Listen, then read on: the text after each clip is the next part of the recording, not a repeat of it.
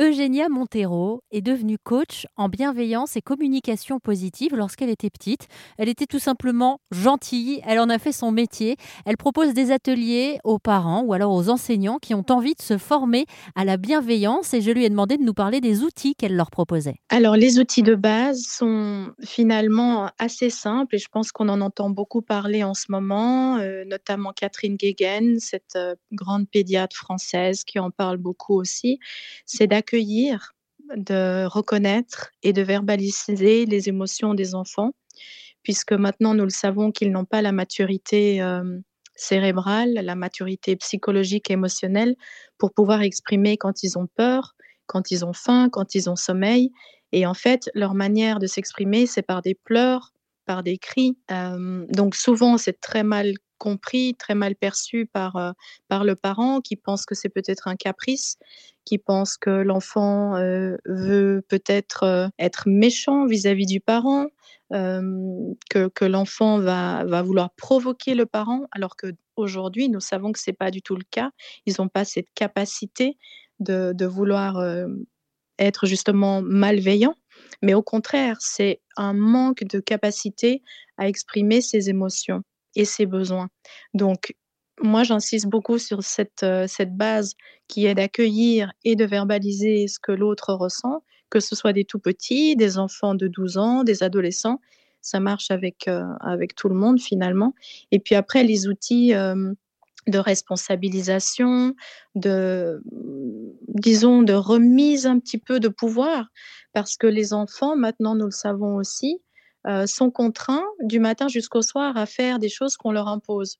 On leur dit à quelle heure ils doivent s'habiller, à quelle heure ils doivent se lever, à quelle heure ils doivent partir de la maison, à quelle heure ils doivent manger. Et en fait, euh, avec la discipline positive, nous, avons, nous le savons aussi maintenant, qu'ils ont besoin de ressentir un certain pouvoir.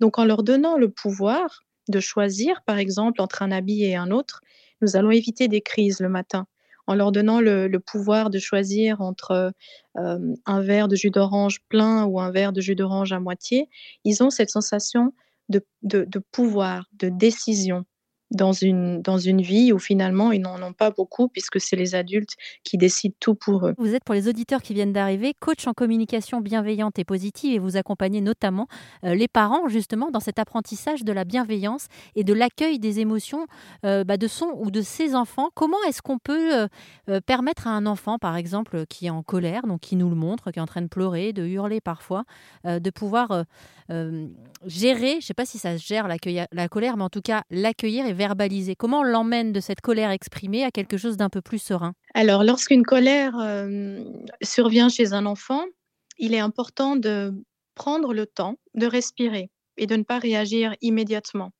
et d'essayer de capter son émotion d'essayer de deviner peut-être. On n'aura pas toujours euh, le mot juste, euh, mais essayer de comprendre ce que l'enfant est en, train de vivre. Parfois, ils sont frustrés, ils n'arrivent pas à dessiner, ils n'arrivent pas à écrire. Les, frustrations, je, trouve que ce sont des, des émotions qui induisent beaucoup de crises.